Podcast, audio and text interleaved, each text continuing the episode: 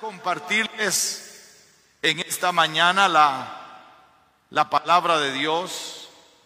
Y, y qué bueno que Dios en su sabiduría, imagínense, Dios en su sabiduría no nos dejó en una línea de tiempo eh, conectados, sino que permite que a través del tiempo nosotros tengamos la oportunidad de rehacer nuestras vidas. Y la razón por lo que Él nos pone en el tiempo es porque sabe que a veces nos hemos equivocado. ¿Cuántos se han equivocado? ¿Cuántos han cometido errores? ¿Cuántos han cometido horrores? ¿Verdad que sí?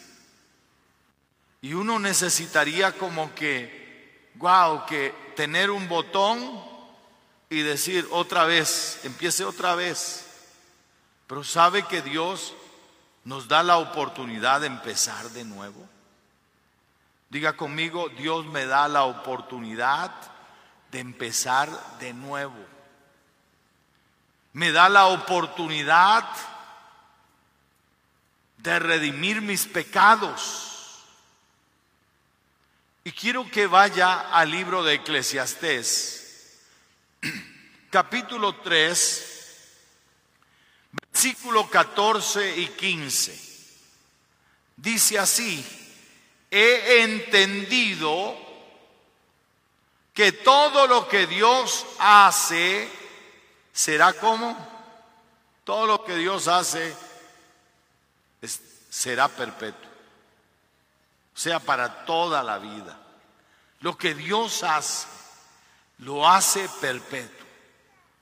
Luego dice el, el pasaje, sobre aquello no se añadirá, ni de ello se disminuirá.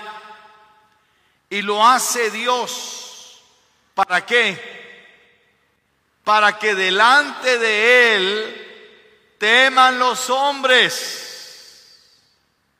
para que haya temor de Dios, no miedo, temor de Dios, porque el temor de Dios, hermanos, la gente que tiene temor de Dios, si usted empieza este año con temor de Dios, va bien. Porque sabe, el temor de Dios es como un escudo, es una protección. El temor de Dios te guarda te protege, te libra de muchas cosas.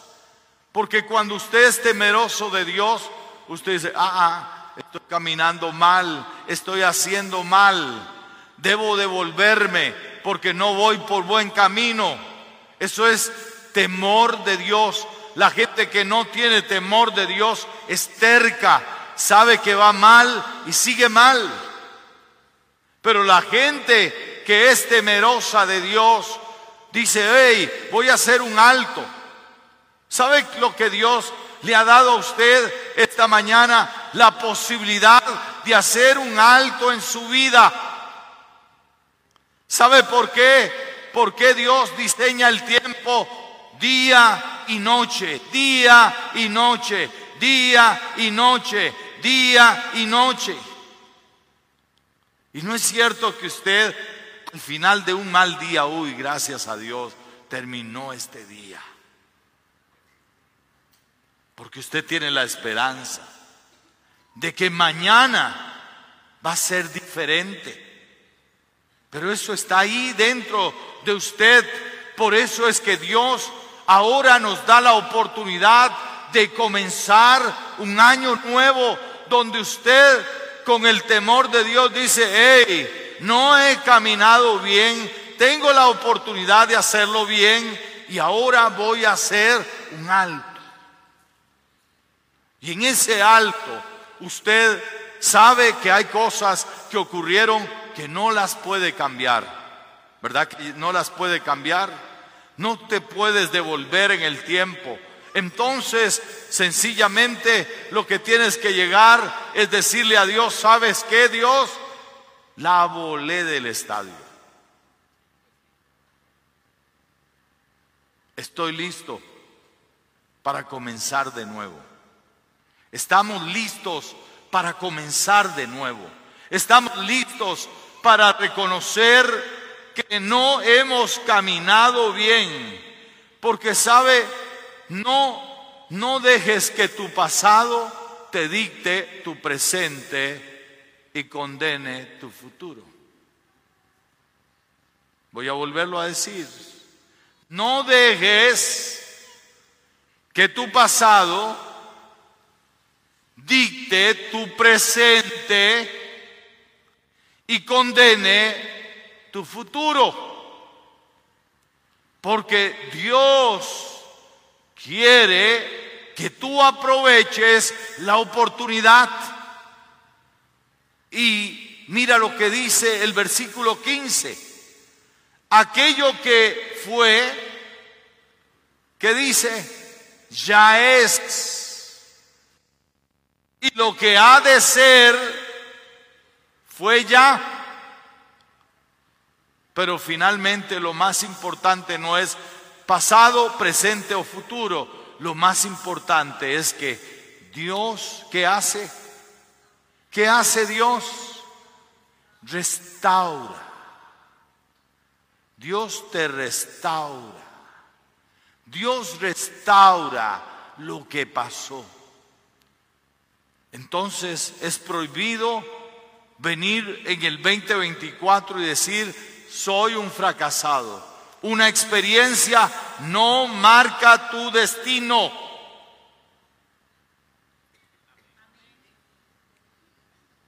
Probablemente has tenido una mala experiencia pero esto no marca tu destino. Porque Dios restaura lo que pasó. No importa si fue horroroso. No importa si fue terrible. Lo importante es que Dios tiene la capacidad de restaurar lo que haya pasado. Y la buena noticia es que tú puedes ser la versión mejorada. 2024 te da la oportunidad de llegar a ser una versión mejorada. Mejor padre, mejor esposo, mejor hijo, mejor profesional, mejor, mejor, mejor ser humano Tú tienes la oportunidad de ser mejor. Tú puedes presentar la mejor versión de ti en el 2024. Ahora, es interesante. Si yo te diera los códigos que te van a ser exitosos en el 2024, ¿los abrazarías? ¿Estarías dispuesto a dejar todo atrás y decidir practicar estos códigos que Dios te está revelando? Porque óigame bien, la vida mejor no es azarosa. La vida mejor hay que trabajarla. Y quiero llevarte al libro de Proverbios, capítulo 3, donde Dios revela códigos que son códigos para vivir una vida victoriosa, para vivir una vida poderosa. Y el primer código que Dios revela, ¿cuál es? Dice versículo 1, Hijo mío, no te olvides, no te olvides de qué. Este es el manual de vida. Jesús dijo, escudriñad las escrituras porque en ellas os parece que está la vida eterna. escudriñela, no te olvides de mi ley, no la deje allí. Este no es un libro cualquiera, no es el somnífero, porque hay algunos que apenas, apenas abren la Biblia, se duermen. Dice, óigame, la Biblia dice allí mismo en el capítulo 3, Dice el versículo 13, bienaventurado el hombre que haya la sabiduría y que obtiene la inteligencia. ¿Sabe? Esta es la sabiduría y la inteligencia. Por eso Dios te dice, no te olvides de mi ley. No te olvides. No la tomes como algo liviano algo ligero. Dice, bienaventurado el hombre que haya la sabiduría y que obtiene la, inteligencia, porque su ganancia, que dice, es mejor que la ganancia del dinero. Es mejor que la ganancia de la plata. Y sus frutos más que el oro fino. Más preciosa es que las piedras preciosas. Y todo lo que puedas desear no se puede comparar a ella. ¿Por qué? No te olvides de mi ley. ¿Por qué? Porque largura de días está que. ¿Quién quiere vivir? ¿Usted quiere vivir un poco más? Esto, no te olvides de su ley, porque dice, largura de días está en su mano derecha, izquierda hay que riquezas y honra. Riquezas, largura de días, riquezas y honra. Usted no se va a hacer rico porque usted es astuto para los negocios. Usted se va a hacer rico porque usted no se olvida de su ley. Porque ¿qué dice Josué 1, 7 y 9? Dice, no te apartará, nunca se apartará de tu boca este libro de la ley.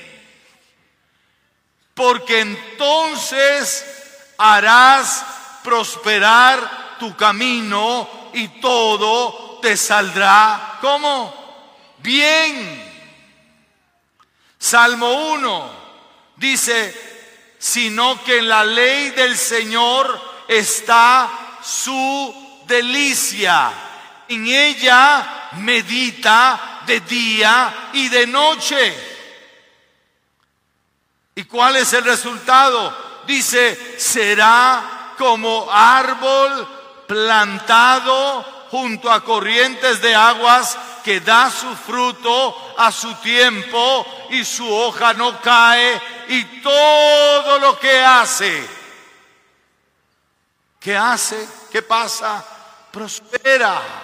Entonces yo quiero regalarte los códigos que te harán exitoso en el 2024. No te olvides de mi ley. ¿Me estás siguiendo? Volvamos al capítulo 3. En los primeros versículos dice, hijo mío, no te olvides de mi ley y tu corazón guarde mis mandamientos Guardar no es ponerlo a un lado, a un lugar. Algunos toman esto tan literal que guardan la Biblia y no saben dónde la tienen. Sabe que la palabra guardar es practicar. Cada vez que usted vea la palabra guardar es poner en práctica. Porque si usted pone en práctica, Oiga lo que el resultado, versículo 2 dice, porque largura de días, tres cosas, largura de días, años de vida y paz te aumentarán. Tres cosas se te aumentan, largura de días, años de vida. Y la palabra prosperidad es el chalón de Dios. ¿Y sabe qué significa el chalón de Dios? Es tener el bienestar de Dios sobre nuestra vida. La palabra shalom significa el bienestar de Dios. ¿Cuántos quieren el bienestar de Dios? Para que el bienestar de Dios venga a tu vida, tienes que aprender a amar la palabra de Dios. Tienes que abrazar la palabra de Dios. No puedes olvidarte de la palabra de Dios, porque la palabra de Dios produce en ti tres cosas, largura de días, años de vida y el bienestar de Dios se te aumentará. ¿Cuántos quieren aumentar? No de peso. Aumentar. Largura de días años de vida, bienestar de Dios. Tres cosas. Ahora, el segundo código, qué interesante, el segundo código dice el versículo 3, nunca se aparten de ti. ¿Qué cosas? Misericordia ¿Qué es la misericordia? ¿Sabe qué es la misericordia? La misericordia es esa capacidad de amar a las personas a pesar de sus errores. ¿Me está escuchando? Nosotros somos muy rápidos para juzgar, para señalar pero sabe la gente, la gente de Dios, la gente que quiere avanzar en la vida, está lleno de misericordia. Le da una oportunidad, segunda oportunidad, tercera oportunidad, cuarta oportunidad. No importa las oportunidades. ¿Sabes por qué? Porque tú estás lleno de misericordia y no de juicio. Cuando usted está lleno de juicio, usted está más interesado en practicar su religión que en tener el amor de Dios en acción. Misericordia y verdad. Esto es como con los hijos. No importa los errores que cometan, son tus hijos. Los vas a amar siempre. Los vas a perdonar millonésimas veces. Porque tú estás, tú amas a tus hijos. Misericordia es compasión. Tenemos que llenarnos de compasión en acción. Esa es la misericordia. Fue la misericordia la que llevó a Jesús a la cruz para morir por nosotros que no merecíamos. ¿Sabe qué es misericordia? Amar a las personas aunque ellos no lo merezcan. Eso es misericordia. Y la gente que es llena de misericordia y verdad, ¿sabe? La iglesia debe estar llena de misericordia y verdad. Nunca vamos a claudicar en la verdad, porque hay algunos que dicen, pero es que yo siempre digo la verdad pero verdad sin amor no sirve. Yo te voy a corregir, te voy a amar toda la vida para que lo sepas. No importa los errores que cometas, siempre te voy a amar. Siempre. Ya lo sabes. Que dije, siempre te voy a amar, aunque andes eh, arrastrado, envuelto en lo peor, siempre te voy a amar porque yo decidí practicar este código, misericordia y verdad. Siempre te voy a hablar con la verdad. Nunca te voy a esconder la verdad. ¿Por qué? Porque la verdad y la misericordia deben de ir juntos. Verdad sola no sirve. Eso es legalismo. Misericordia sola no sirve. Eso es alcahuetería. Porque la verdad, el amor y la verdad es para tu corrección. Yo amé a mis hijos, pero el amor no me llevó a alcahuetearle las cosas. Alguna vez tuve que sentarme con uno de ellos y decirles, sabes, tienes tres días para tomar una decisión. Te amo nunca dejaré de amarte, pero en esta casa no se puede vivir de esta manera. Así que toma tu decisión. Tienes tres días. Y usted sabe, ¿verdad? Los adolescentes se sienten el mundo, ellos gobiernan y, se, y no esperó los tres días. En la tarde estaba yéndose. Porque a veces a uno le cuesta tomar decisiones pensando, mire, no iba a estar más abajo que donde estaba, por estar en mi casa. Entonces es mejor darle libertad.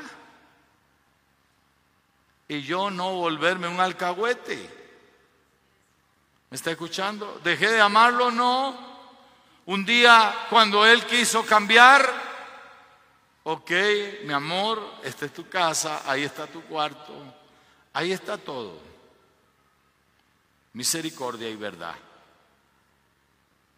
Misericordia y verdad. Yo te voy a amar siempre, pero te voy a corregir.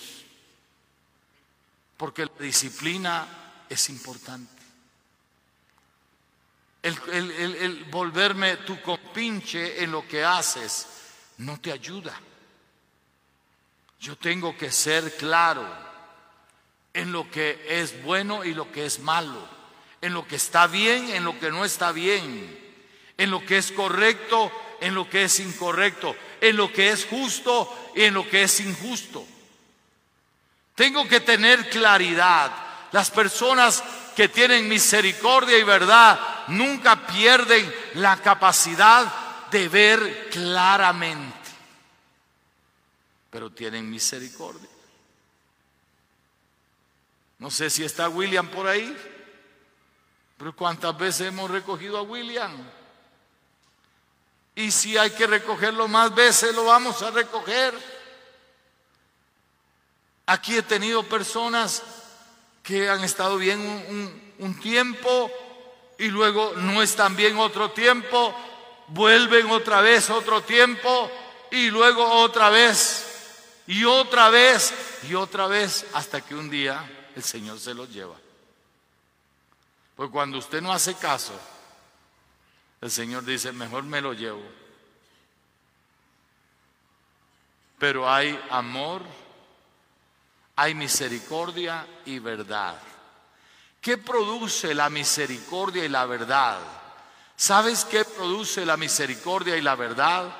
Dice que uno debería la misericordia y la verdad, como dice, nunca se aparten. ¿Qué dijo? Nunca. ¿Y cuándo es nunca? Nunca.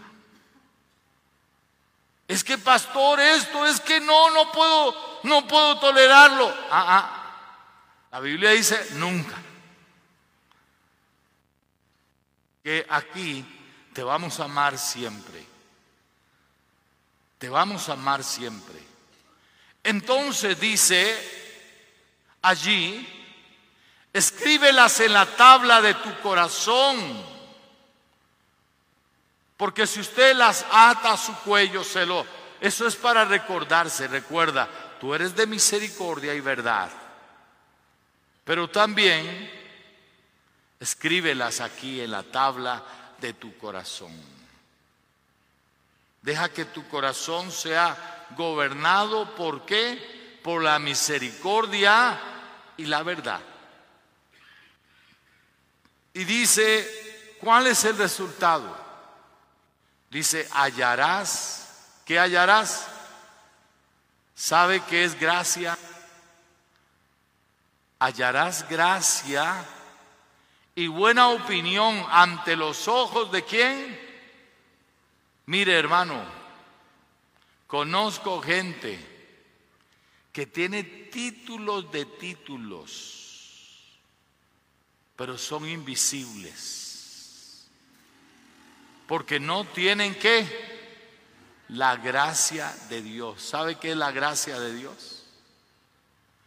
La gracia de Dios es que Usted no tiene currículum, Nicola. Currículum Nicola, para que lo vuelvan a ver. No tiene títulos. Pero si usted tiene la gracia de Dios, le pasa la de José. José era un jovencito de 17 años que llegó al mercado de esclavos, lo compró un hombre poderoso y se lo llevó a su casa. De seguro ese hombre poderoso tenía un hombre experto en la administración, pero sabe ese jovencito de 17 años, ¿sabe lo que ocurrió? El tipo salía hasta en la sopa tenía gracia de Dios. ¿Qué tenía José? ¿Con cuántos años? ¿Y quién era? Un esclavo, subordinado del administrador. ¿Y sabes lo que Dios hizo? Porque cuando Dios te da gracia, sin título, sin historia de vida, te levanta. Y un día, dijo Potifar, ¿sabes qué? Este, este joven, yo veo que todo le sale bien, que mi casa ha prosperado desde que él ha llegado. Voy a cambiar el administrador. Cambió el administrador. ¿Sabes por qué lo cambió? Porque José tenía gracia de Dios. Porque la gente que practica la misericordia y la verdad tiene gracia de Dios. Porque la gracia de Dios hace que tú brilles, aunque no tengas títulos. Y no estoy subestimando los títulos, pero conozco gente con títulos que no, no tienen aspiración a nada, nunca han pasado del corredor. Por eso te estoy dando códigos para que te vaya bien sobre la tierra. Practica la verdad y la misericordia. Porque entonces tendrás buena opinión de Dios y de los hombres. Buena opinión de Dios y de los hombres. Gracia de Dios. Puertas se abren. Personas que tienen gracia de Dios, las puertas se le abren. Decía en la mañana que sabe, ¿sabe dónde vengo yo? Yo era pastor, pastorcito de un lugar donde el diablo no llega y el viento se devuelve. Imagínense.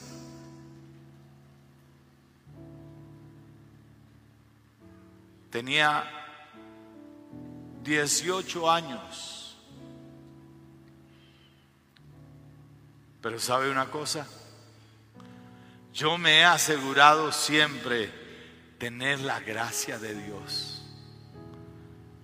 Porque no importa de dónde vengo, no importa de qué familia soy, no importa si no tengo títulos, pero si yo tengo la gracia de Dios, yo voy a ser visible. A mí me van a escuchar. Voy a atraer a la gente hacia mí. Ese muchacho de allá del lugar donde el diablo no llega y el viento se devuelve, ese muchacho ha tenido la gracia de Dios. Yo quiero que usted tenga la gracia de Dios. ¿Y cómo la obtengo, pastor? Sea misericordioso, siempre. No de vez en cuando, siempre.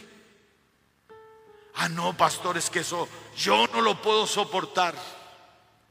Mire, Jesús, ¿quién es? Mi maestro es Jesús. ¿Sabe que tuvo en su equipo un ladrón? Usted lo hubiera expulsado. Pero él sabía que Judas robaba. ¿O no? La Biblia lo dice. Él y nunca le dijo, hey, te vamos a quitar la, la tesorería. ¿Sabe? Le dio la oportunidad. Cuando Dios te mantiene en el lugar, es dándote la oportunidad de que cambies. Pero nunca cambió. Su codicia, ¿a dónde llevó la codicia a Judas? A entregar al Señor.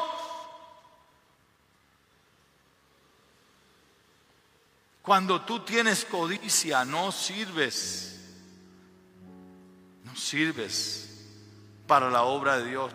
Usted debe tener cuidado porque hay muchas cosas que usted oye que no están bien. Hay muchos lugares que usted no debería de ir, porque usted sabe que todo lo que se maneja ahí es un tema de dinero. Usted es libre pero yo le estoy alertando. Por eso algunos han perdido la fe,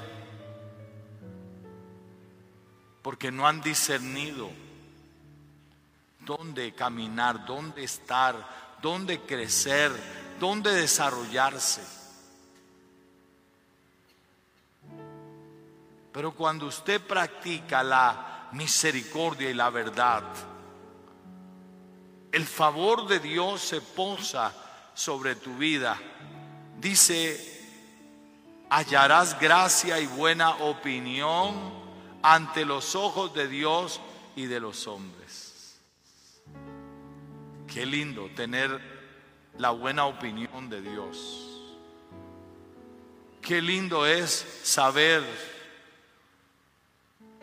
que yo no dependo de un título Dependo de la gracia de Dios. Todo es por gracia. ¿Sabe por qué estoy parado aquí? Yo no soy mejor que usted.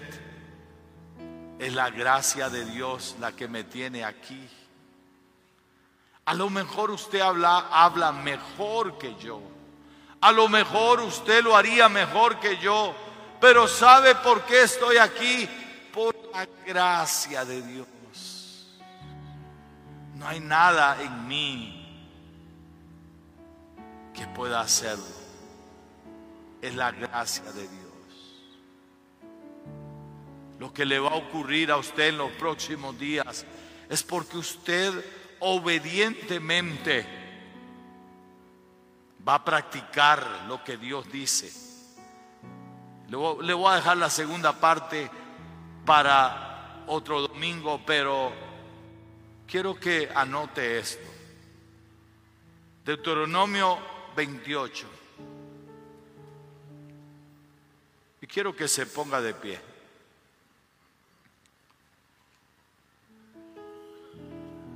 Hay gente que anda buscando la bendición.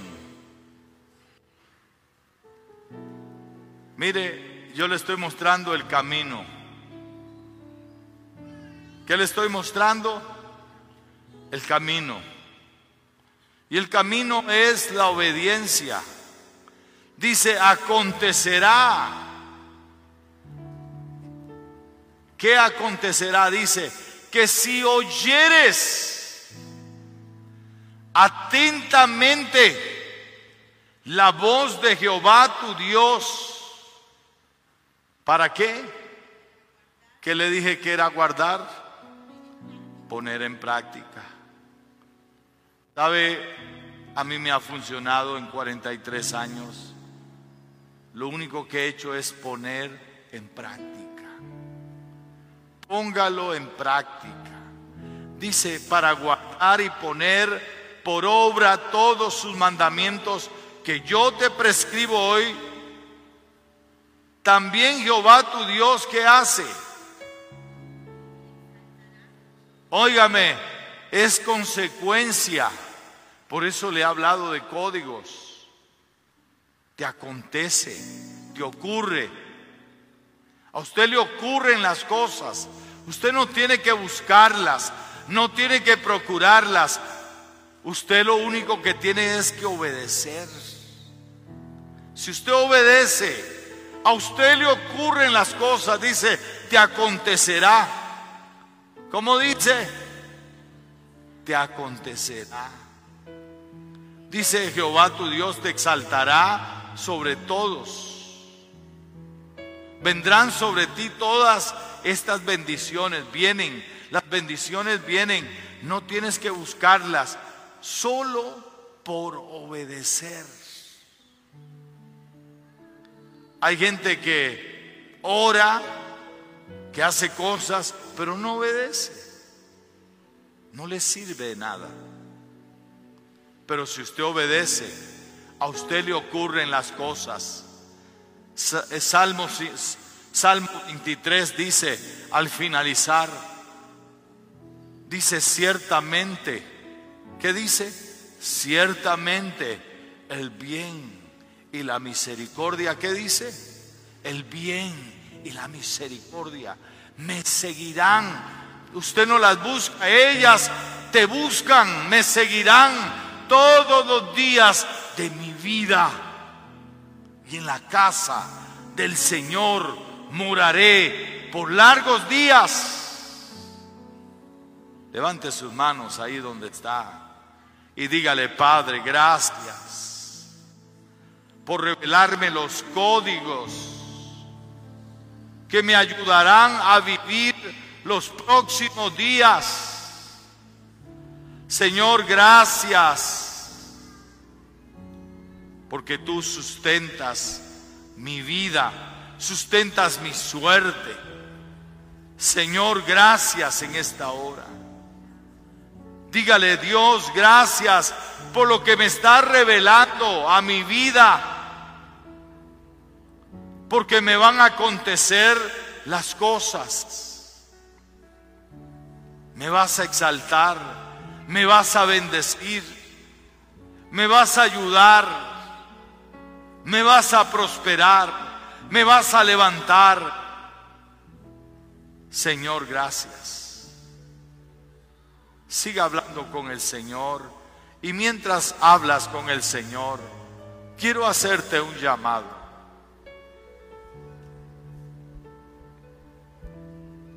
quiero hacerte un llamado. Aquellas personas que saben que no han estado caminando bien, pero que hoy Dios les abre la oportunidad de comenzar bien. Si usted es una de esas personas, yo quiero animarte a hacer esta oración conmigo. Repítelo. Padre amado, vengo delante de ti reconociendo que te necesito, que soy pecador. Señor, ayúdame en este día a vivir diferente. Señor, ayúdame a aprovechar la oportunidad de comenzar de nuevo. Perdona todos mis pecados pasados. Límpiame con tu sangre preciosa. Y ayúdame a comenzar esta nueva jornada. Amén. Mantenga sus ojos cerrados. Quiero saber si en esta mañana hay personas que decidieron tomar la oportunidad de Dios y entregarle su vida a Jesús para que las dirija. Si usted es una de ellas e hizo esta oración conmigo, levante su mano. Quiero orar por usted personalmente. Dios te bendiga, Dios te bendiga. ¿Habrá alguna otra persona que me dice, pastor, yo tomé la decisión de empezar de nuevo? Levánteme su mano, Dios te bendiga. ¿Habrá alguna otra persona? Usted que me levantó su mano, quiero que venga aquí al frente. Quiero orar por usted. Quiero bendecir su vida. Venga. Esta es hasta una acción de fe de que está saliendo de esa vida y comenzando a vivir una vida nueva. Véngase, no tenga pena. Usted levantó su mano, usted que levantó su mano, venga, vamos a ayudarle. Vamos a declarar que algo nuevo va a ocurrir en tu vida. Ayúdame a algunos líderes a orar por ellos. Padre, ellos han escuchado tu palabra. Tú has ofrecido la oportunidad de una vida nueva. Señor, ahora que ellos puedan nacer de nuevo por tu espíritu y puedan reconocer que algo nuevo está ocurriendo en sus vidas ahora mismo. Señor, el poder tuyo se manifieste y una vida nueva renazca en ellos.